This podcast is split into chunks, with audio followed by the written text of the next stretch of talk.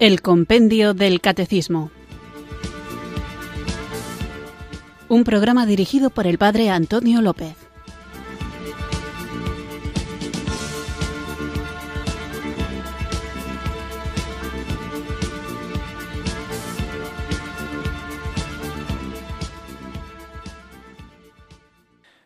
Buenas tardes, queridos oyentes de Radio María. Recibido un cariñoso saludo desde Irurzun, en Navarra, quienes sintonizáis una tarde más esta radio que cambia vidas, esta emisora de la Virgen Radio María, para escuchar el programa El Compendio del Catecismo, nuestro espacio diario de formación católica en el que tratamos de conocer la fe que queremos vivir, compartir y defender.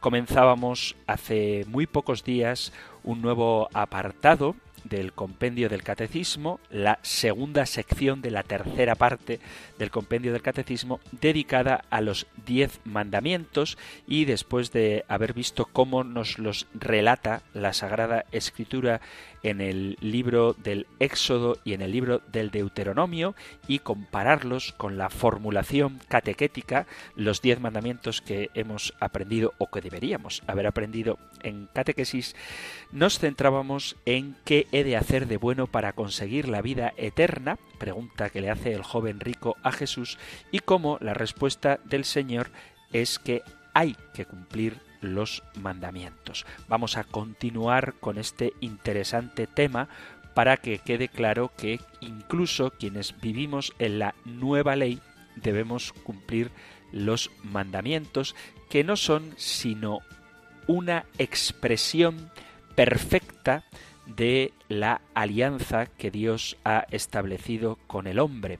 Es decir, la nueva ley de Jesucristo no anula, no cancela los diez mandamientos, sino que nos enseña el modo en que debemos cumplirlos. Continuaremos, como digo, con este tema para evitar esa tentación en la que a veces alguno puede caer de pensar que como el Señor nos ha mandado amar a Dios sobre todas las cosas y al prójimo como a uno mismo, todo lo demás ya no tiene sentido, cuando en realidad amar a Dios sobre todas las cosas y al prójimo como a uno mismo supone cumplir con los diez mandamientos. Antes de comenzar con la siguiente pregunta, vamos a pedir a Dios Padre que derrame sobre nosotros el Espíritu Santo para que sea Él quien inscriba la ley del amor en nuestros corazones y la vivamos no de una forma abstracta, general, ideal, sino concreta, precisa, real, encarnada, tanto en las actitudes que tenemos con respecto a Dios como en el comportamiento que tenemos con nuestro prójimo. Así que comenzamos invocando juntos el don de Dios.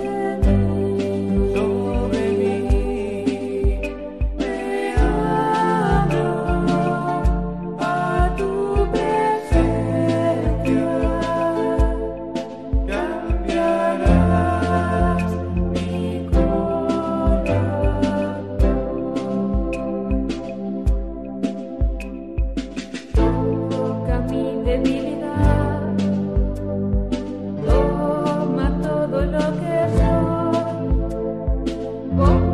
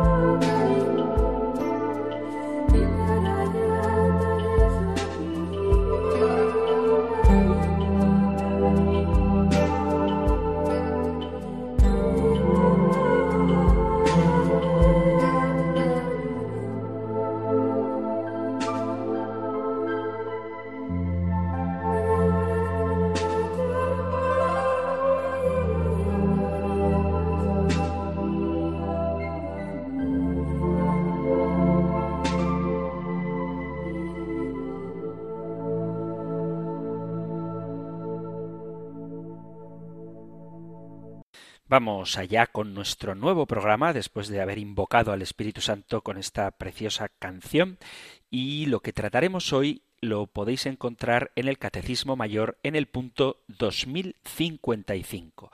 Nosotros escuchamos ahora la pregunta 435 del compendio del Catecismo. Número 435. ¿Cómo interpreta Jesús la ley? Jesús interpreta la ley a la luz del doble y único mandamiento de la caridad que es su plenitud. Amarás al Señor tu Dios con todo tu corazón, con toda tu alma y con toda tu mente. Este es el mayor y primer mandamiento. El segundo es semejante a este. Amarás a tu prójimo como a ti mismo. De estos dos mandamientos penden toda la ley y los profetas. Es una cita literal del Evangelio de San Mateo, capítulo 22, versículo del 37 al 40.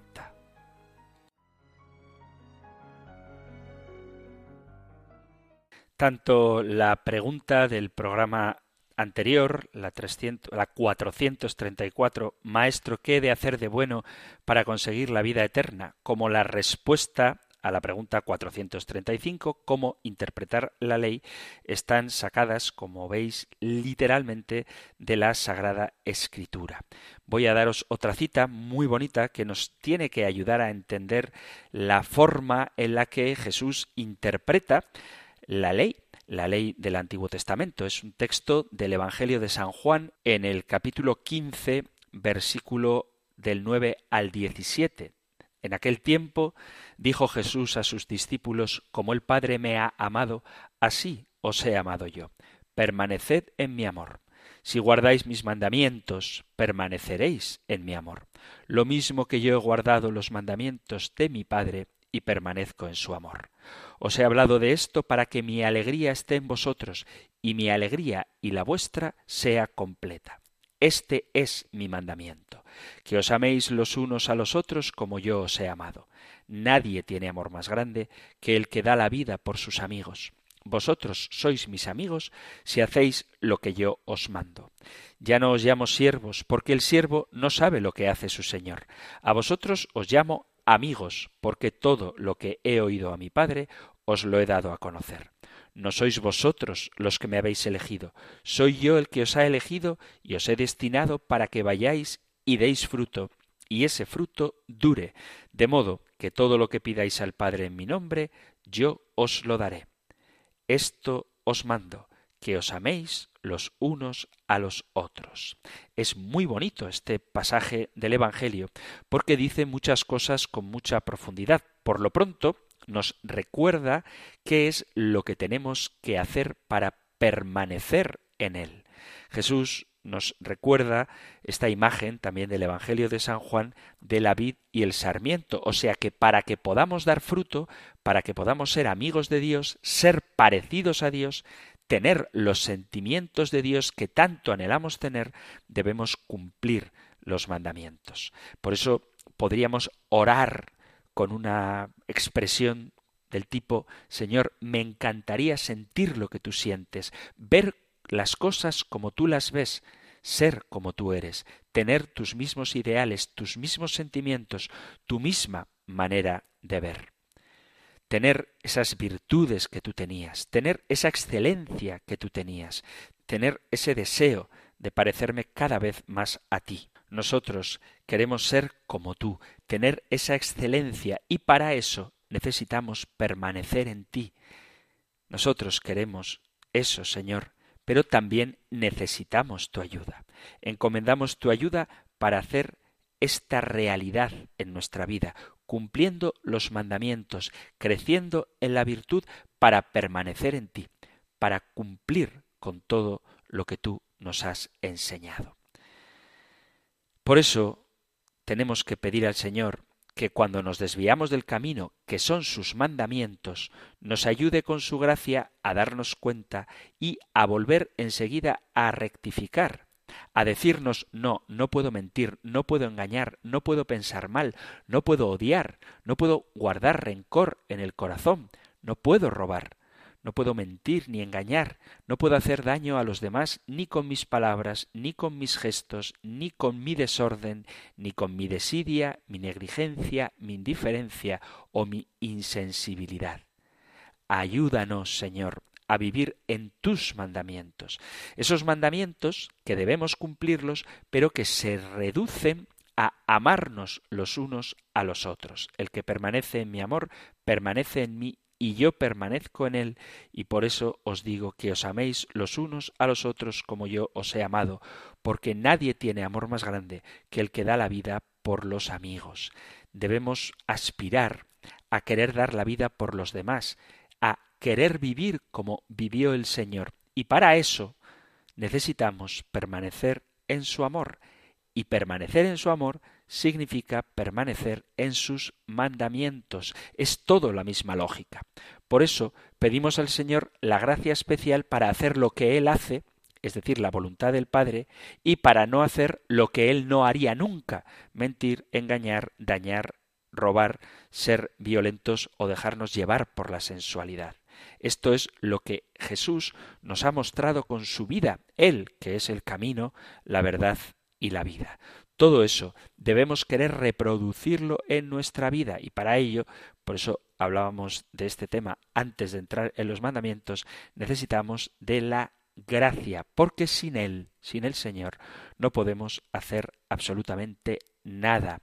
Por eso debemos preguntarnos, los que estamos reflexionando sobre los mandamientos, todos los oyentes del compendio del catecismo, si de verdad queremos vivir la vida de Cristo, si en nuestro corazón queremos reproducir el corazón de Dios, que nunca esté dispuesto a robar, que nunca esté dispuesto a mentir, que nunca esté dispuesto a aprovecharme de nadie, que nunca esté dispuesto a dañar ni a guardar rencor, que tenga la actitud de quien desea de verdad perdonar a todos, incluso a los que nos han hecho daño. Y hay que preguntarse, ¿quiero vivir esto? ¿Quiero vivir sembrando alegría, esperanza, dándome y dando lo que tengo a los demás para que estén mejor, para que sean felices? Porque si no lo queremos, en el fondo del corazón, Dios no nos lo va a conceder. Dios no puede obligarnos a aceptar aquello que no queremos y debemos responder a la pregunta ¿queremos el bien? ¿Queremos vivir en los mandamientos de Dios? Porque si nuestra respuesta es, como ya decía San Agustín, sí quiero, pero todavía no. Quiero vivir los mandamientos, pero más adelante, cuando haya madurado. Eso que decía San Agustín es, Señor, dame la pureza, pero no ahora, Dame la castidad, pero no ahora. Espera un poquito. Déjame que viva un tiempo más en este holgorio y ya después me tomo en serio la vida cristiana. Eso un cristiano no puede tenerlo en el corazón.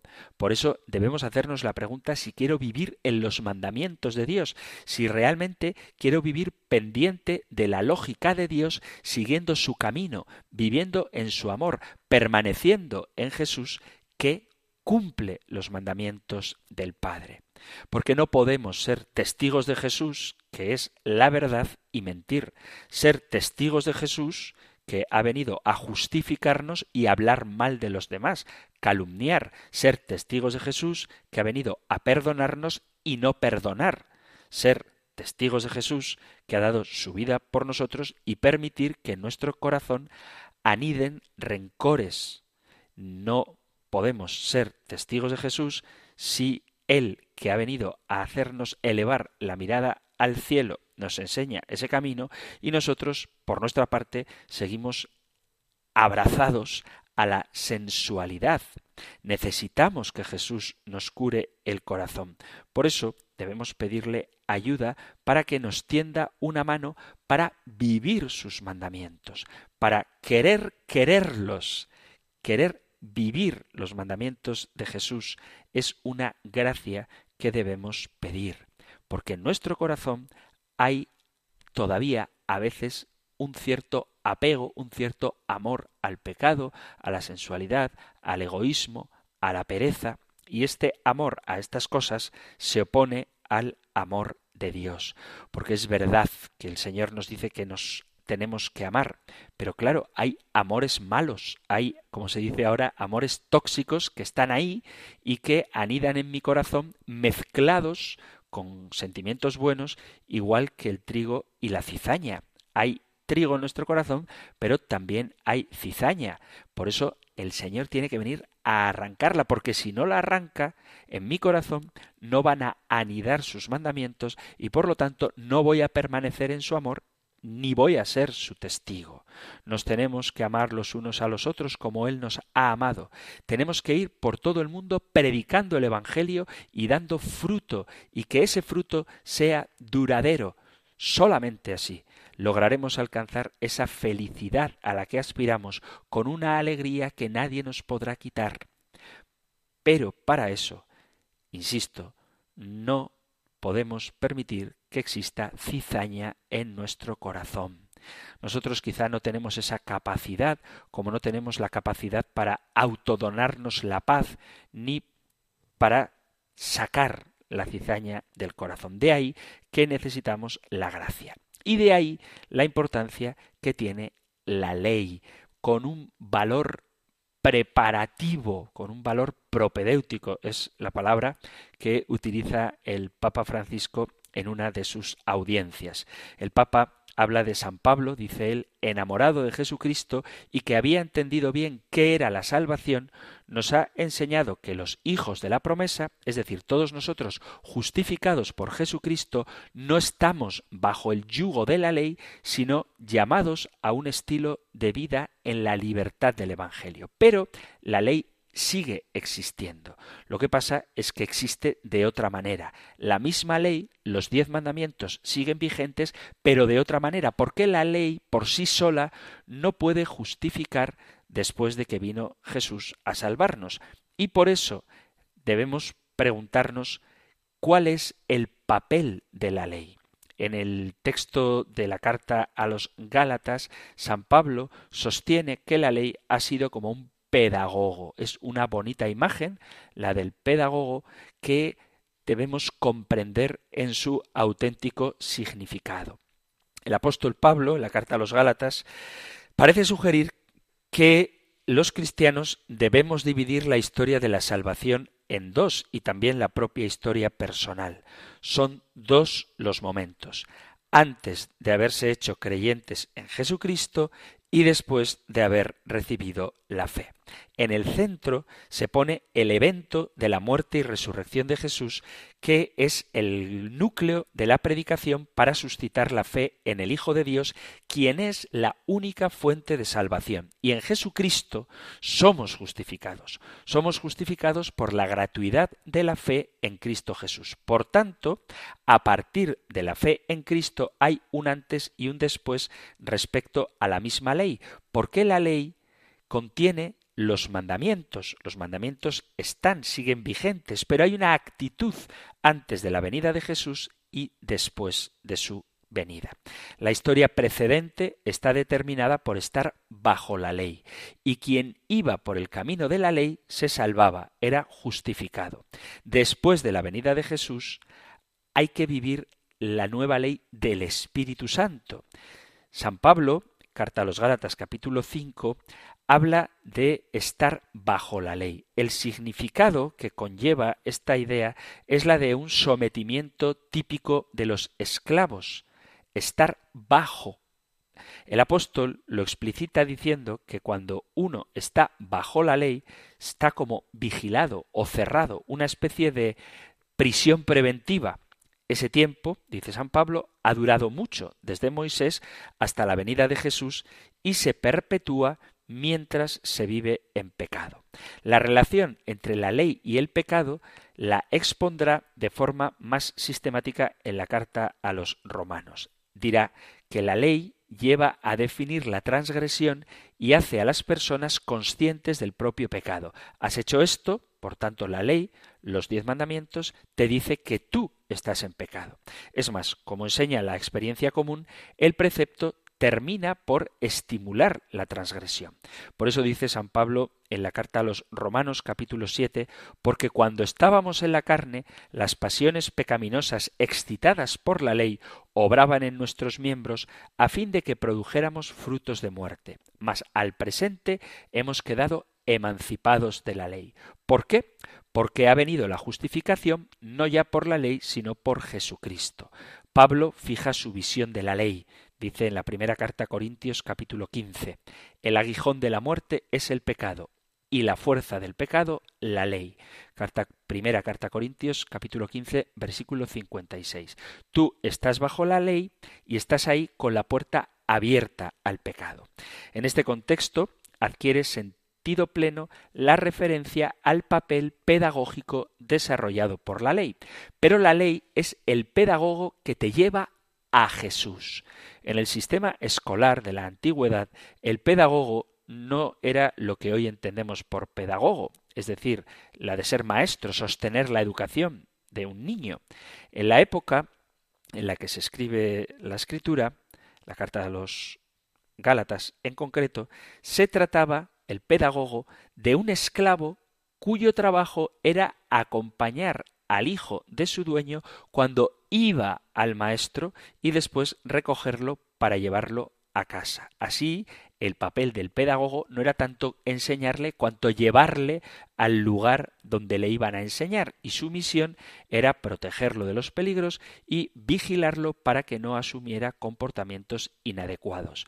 La función del pedagogo era más bien disciplinaria. Cuando el joven se convertía en adulto, el pedagogo cesaba sus funciones. Entonces, el pedagogo al que se refiere San Pablo no es el profesor, sino el que acompañaba a la escuela, vigilaba al chico y lo llevaba de vuelta a casa. Referirse a la ley en estos términos permite a San Pablo aclarar el papel que ésta jugó en la historia de Israel.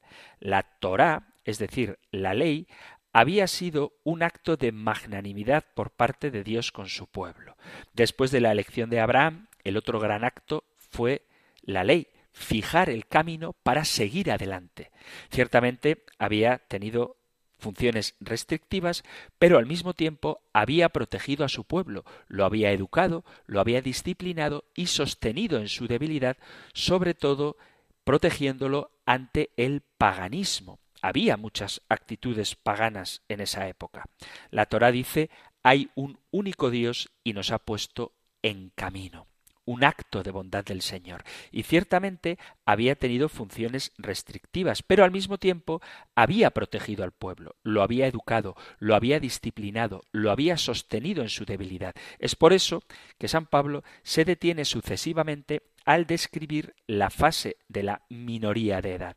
Y dice, capítulo cuarto de la carta a los Gálatas, mientras el heredero es menor de edad, en nada se diferencia de un esclavo con ser dueño de todo, sino que está bajo tutores y administradores hasta el tiempo fijado por el Padre. De igual manera, también nosotros, cuando éramos menores de edad, vivíamos como esclavos bajo los elementos del mundo. En resumen, la convicción del apóstol es que la ley posee ciertamente una propia función que es positiva, por tanto, como pedagogo, de llevarle adelante, pero es una función limitada en el tiempo. No se puede extender su duración para toda la vida, porque está unida a la maduración de las personas y a su elección de libertad. Una vez que se alcanza la fe, la ley agota su valor propedéutico y debe ceder paso a otra autoridad. ¿Esto qué significa? Que terminada la ley en nosotros, podemos decir, ¿creemos en Jesucristo y hacemos lo que queremos? No. Los mandamientos están, pero no nos justifican. Lo que justifica es Jesucristo. Los mandamientos se deben observar, se deben cumplir, pero no nos justifican. Esta es la gratuidad de Jesucristo. El encuentro con Jesucristo es lo que nos justifica gratuitamente. El mérito de la fe es recibir a Jesús. El único mérito, ya hablamos de ello, sería abrir el corazón. Y entonces, una vez de que hemos aceptado a Jesucristo, ¿qué hacemos con los mandamientos? Pues los tenemos que cumplir, pero como una ayuda para el encuentro con el Señor. Esta enseñanza sobre el valor de la ley es muy importante y debemos considerarla con atención para no caer en equívocos y dar pasos en falso. Por eso debemos preguntarnos si aún vivimos en la época en la que necesitamos la ley o si en cambio somos conscientes de haber recibido la gracia de habernos convertido en hijos de Dios para vivir en el amor. ¿Cómo vivo yo? En el miedo de que si no hago esto seré castigado e iré al infierno, o vivo con esa esperanza, con esa alegría de la gratuidad de la salvación en Jesucristo. Desprecio los mandamientos, no los cumplo, pero no como absolutos, sino que ellos me acercan al estilo de vida de Jesucristo, que es quien verdadera y únicamente nos salva. Dicho esto, vamos a hacer una breve pausa musical y continuamos con el programa de hoy que dedicamos a la pregunta 435 ¿Cómo interpreta Jesús la ley?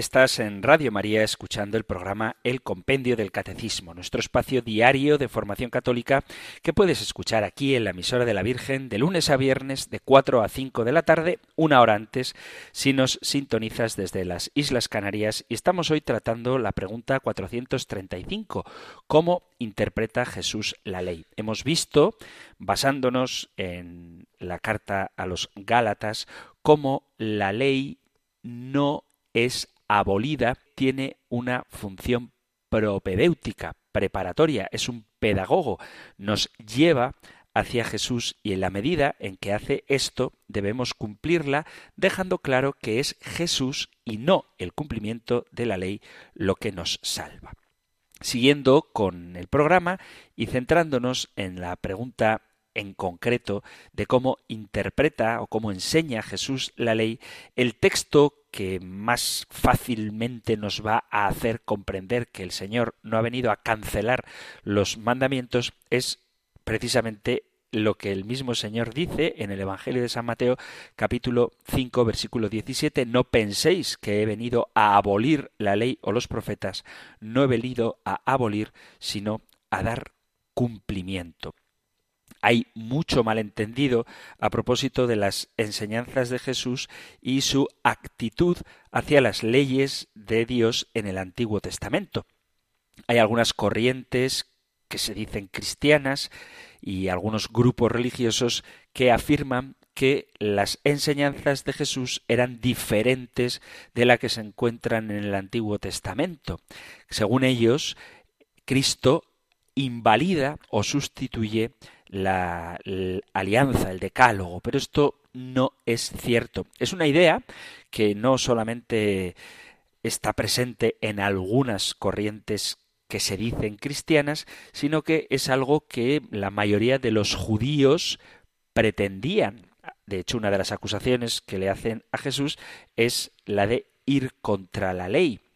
Hay algún judío que dice que muchos no siguieron a Jesús y rechazan cualquier posibilidad de que él haya sido el Mesías porque los judíos creen en la Torá de Moisés y esa creencia requiere que los judíos fieles disientan, discrepen, se opongan a las enseñanzas de Jesús basándose en que esas enseñanzas, según ellos, contradicen la Torá en puntos importantes. Tanto los cristianos que creen que Jesús ha venido a cancelar la ley, como desde luego los judíos que piensan esto mismo y por eso no le aceptan como Mesías, viven en un grave error acerca de las enseñanzas de Jesús. Ambos mantienen el concepto erróneo de que el Señor se apartó de las enseñanzas del Antiguo Testamento, particularmente en relación con la ley, pero como espero que veamos, la palabra de Dios nos relata que aunque Jesús no estaba de acuerdo con los dirigentes religiosos, sí estaba de acuerdo con las escrituras del Antiguo Testamento. Veremos cómo el cristianismo sigue las enseñanzas de Jesús con respecto a la ley. ¿Qué es lo que él enseñaba? Es importante saberlo porque lo que él enseña es lo que nosotros vivimos. Como ejemplo claro tenemos el Sermón de la Montaña. A partir del capítulo 5 del Evangelio de San Mateo podemos leer el corazón de las enseñanzas de Jesús. El Sermón de la Montaña, como digo, es un buen punto de partida debido a que este es el pasaje más largo, capítulo 6, 5, 6 y 7, en cuanto a las enseñanzas de Jesús, en concreto definiendo su actitud hacia la ley de Dios. Una de las razones por las que Jesús dijo estas cosas en el Sermón de la Montaña es que, debido a que su predicación era tan diferente a la de los fariseos y saduceos, algunas personas pensaban que su intención era menoscabar la autoridad de la palabra de Dios y sustituirla con la suya propia, pero su verdadera intención es demostrar que muchas de las cosas que los fariseos habían enseñado eran contrarias a las enseñanzas originales de la escritura y en concreto de la Torá, de los cinco primeros libros de la Biblia. Jesús no rebate la ley, sino que rebate conceptos erróneos que algunos se habían formado acerca de la ley con algunas afirmaciones. Por ejemplo, el propio Jesús, capítulo 5, versículo 17, después de las bienaventuranzas, expone su punto de vista sobre la ley diciendo que no ha venido a anularla, sino a darle plenitud. Por eso vemos claro que Jesús no tenía ninguna intención de anular la ley. Él incluso dice que no se debe pensar tal cosa. Lejos de estar en contra de las escrituras del Antiguo Testamento, Jesús dijo que había venido a cumplir la ley y los profetas y confirma su autoridad. La ley y los profetas son una forma para referirse a las escrituras del Antiguo Testamento. La ley se refiere a los primeros cinco primeros libros de la Biblia, los libros de la Torah, y los profetas se refieren no sólo a los escritos de los profetas bíblicos, sino también a los libros históricos de lo que vino a conocerse, lo que llamamos hoy el Antiguo Testamento. El significado de cumplir la ley ha sido tergiversado por muchos que invocan el nombre de Jesús, pero no entienden realmente lo que significó. Plantean que debido a que Jesús dijo que cumpliría la ley, nosotros no debemos obedecerla y ya no es una obligación para sus seguidores porque él ya la ha cumplido.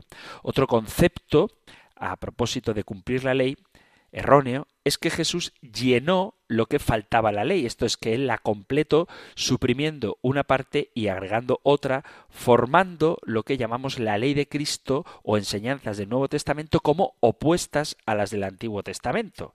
Esto traería un cambio de requisitos para la salvación y las leyes dadas en el Antiguo Testamento serían obsoletas. Pero esto no es correcto.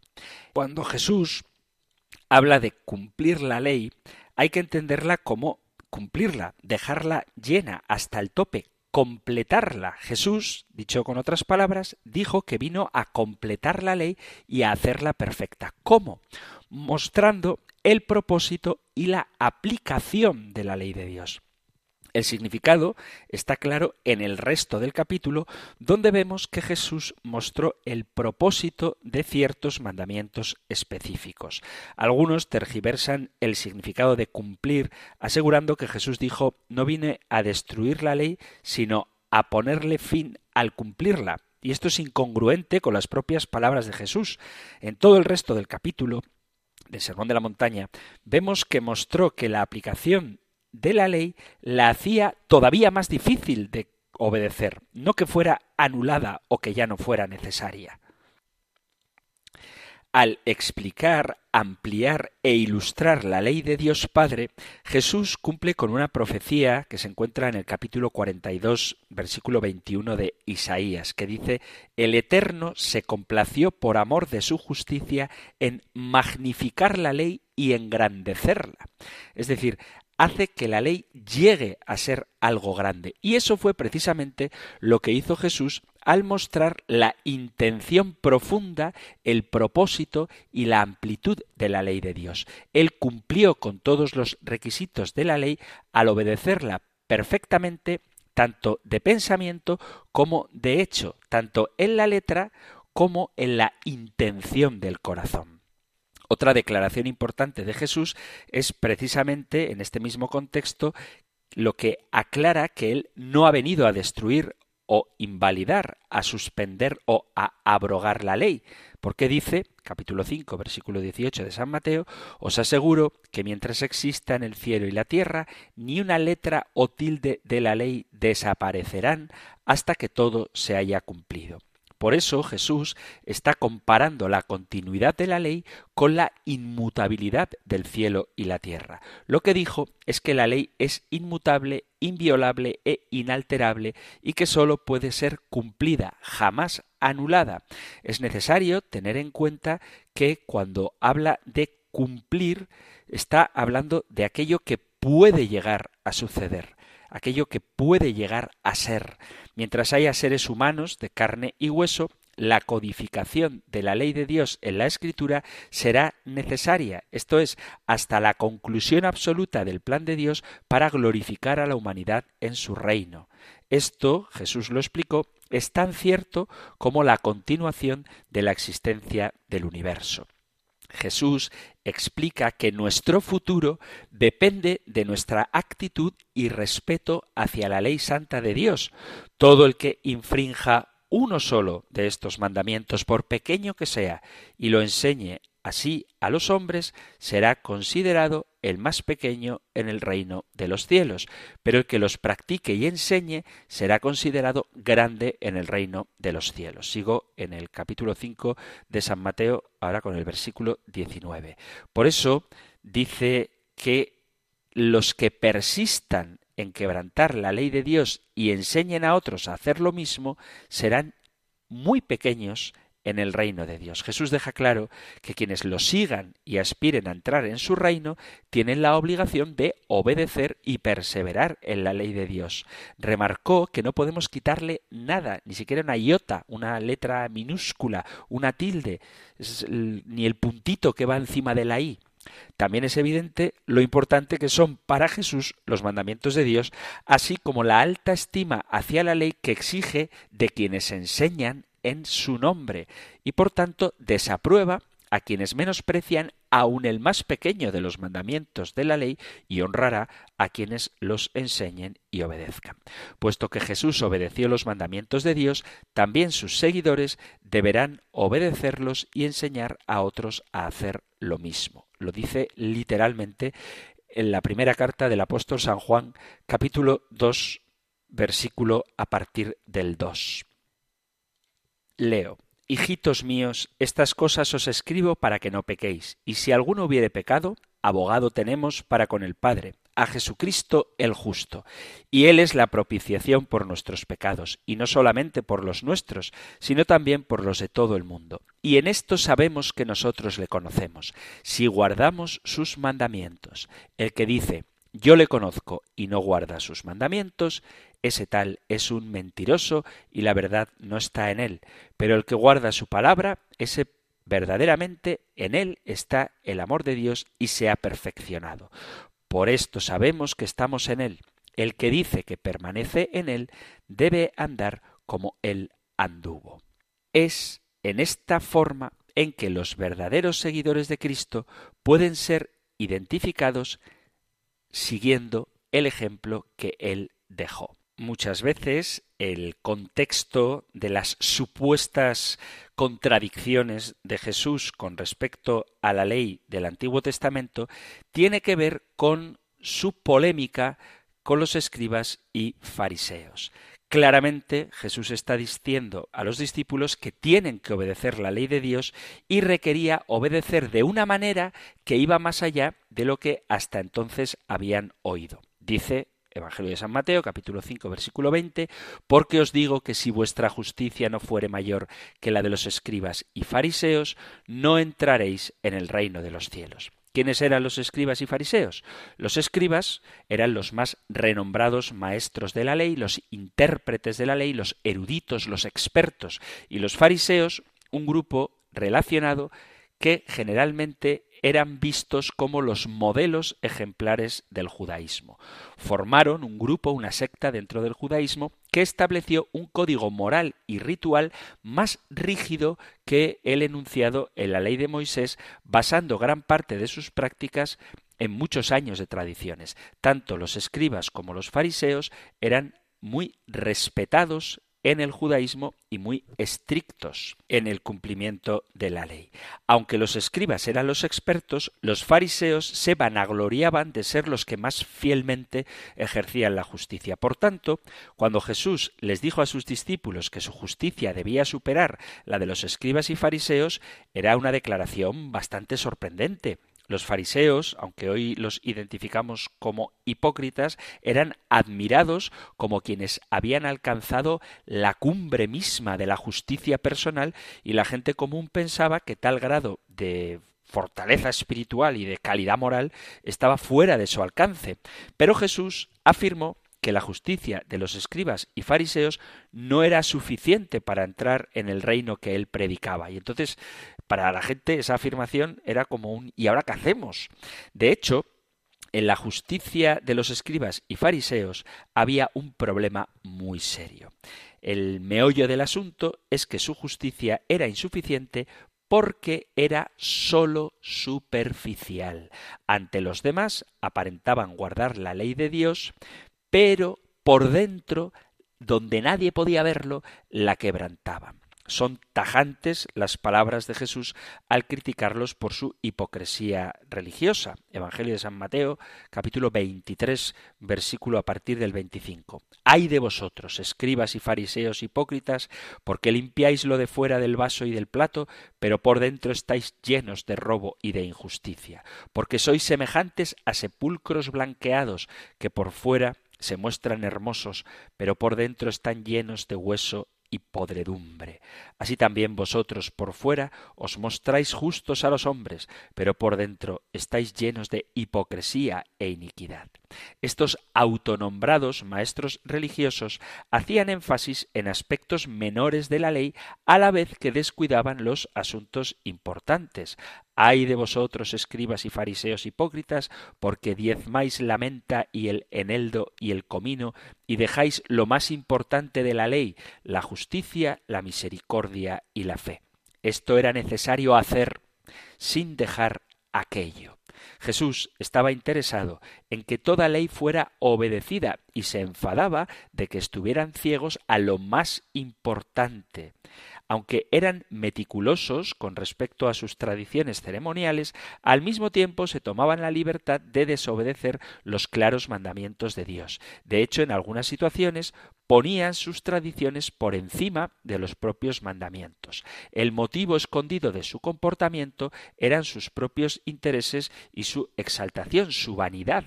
Públicamente hacían lo que debían haber hecho en privado, como orar, ayunar y dar limosna, solo para que la gente los viera y los considerara justos. Lo podéis leer tanto en el capítulo sexto del Evangelio de San Mateo como en el capítulo 23 también de San Mateo. Inmediatamente después de asegurar que Jesús no ha venido para eliminar la ley, él procede a dar ejemplos concretos de lo que hay que hacer. El primer ejemplo lo refiere a nuestro quinto mandamiento, no matarás. Todo lo que entendían los fariseos acerca de este mandamiento era que el asesinato estaba prohibido. Jesús enseñó lo que podía haber sido obvio, y es que el propósito de ese quinto mandamiento no era sólo prohibir el hecho mismo de matar, sino cualquier actitud errónea del corazón y la mente que condujera al asesinato, aunque sea interior moral, incluyendo el enojo o las palabras despreciativas. Así también lo hizo con la limitada comprensión que tenían del sexto mandamiento, no cometerás adulterio. Los fariseos entendían que era pecado la relación sexual con una mujer fuera del matrimonio, pero igual que en el caso del quinto mandamiento, debían haber sabido que desear a otra mujer era pecado porque el que la deseaba en su corazón ya había quebrantado en su interior ese mandamiento. Estos son ejemplos de la justicia de los escribas y fariseos que Jesús señaló al decirles que limpiaban lo de fuera del vaso y del plato, mientras que por dentro estaban llenos de robo y de injusticia. Jesús enseñó a sus discípulos que por supuesto la ley de Dios debe ser obedecida exteriormente, pero también debe ser obedecida en el espíritu y en la intención del corazón. Al enseñar Jesús tal obediencia a las leyes de Dios, estaba siendo fiel a las enseñanzas del Antiguo Testamento, porque el Eterno, dice el primer libro de Samuel capítulo 16 versículo 7, no mira lo que mira el hombre, pues el hombre mira lo que está delante de sus ojos, pero Dios mira el corazón. El profeta Jeremías anunció un tiempo en el que Dios establecería un nuevo pacto en el que él, dice Jeremías 31-33, daré mi ley en su mente y la escribiré en sus corazones. El propósito original de Dios para su ley era que la gente obedeciera de corazón. El hecho de que los hombres no obedecieran la ley de Dios en lo íntimo condujo inevitablemente a una desobediencia exterior. Jesús no cambia la ley, como un contraste entre el limitado entendimiento que los escribas y fariseos tenían de la ley y el verdadero propósito de ésta, Jesús utiliza esa expresión oísteis que se dijo pero yo os he dicho. Entonces hay quienes erróneamente creen que la finalidad de Jesús era oponerse a las enseñanzas de Moisés y en este caso suponen que Jesús estaba cancelando la ley mosaica, pero no es adecuado este tipo de pensamiento porque él declara y enfatiza la permanencia de la ley y hace alarde de un gran respeto hacia ella, no socava la autoridad de la ley, sino que le da su verdadero sentido lo que está haciendo es refutar las erróneas interpretaciones que habían perpetrado los escribas y fariseos, y por eso insiste Jesús en que nuestra justicia debe ser superior a la de ellos. Lo que Jesús está haciendo es restaurar en la mente de sus oyentes, de todos nosotros, los preceptos de la ley mosaica en su verdadero lugar en su pureza y en su poder originales,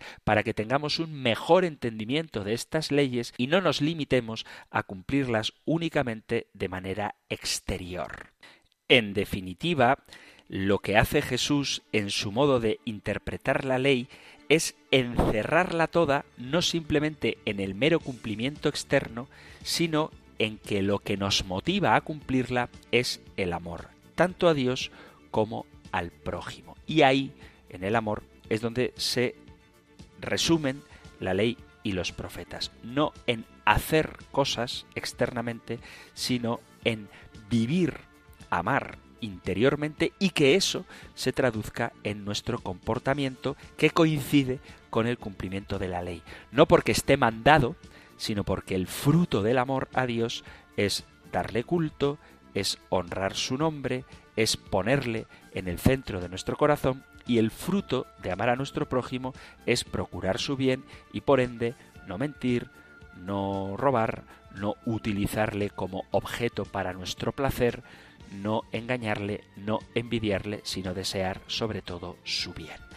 Tenemos que dejarlo aquí porque se ha terminado el tiempo de hoy y si queréis nos encontraremos en la próxima emisión del Compendio del Catecismo. Antes de terminar, os recuerdo que si hay algo que queráis comentar, alguna pregunta que hacer a propósito de nuestra fe católica, algún testimonio que dar o alguna idea que desde la caridad debatir, podéis enviar vuestros mensajes al correo electrónico compendio arroba radiomaria.es, compendio arroba radiomaria.es o al número de teléfono para WhatsApp 668 594 383. 668 594 383.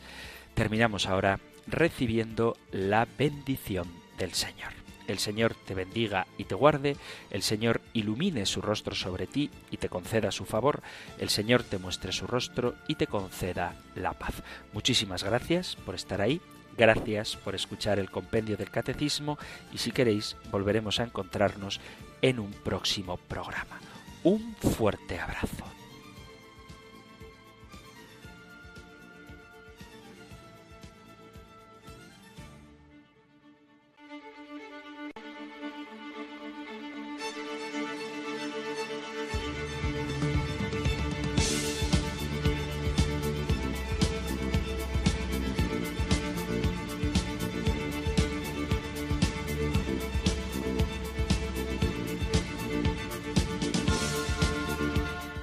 El Compendio del Catecismo. Un programa dirigido por el Padre Antonio López.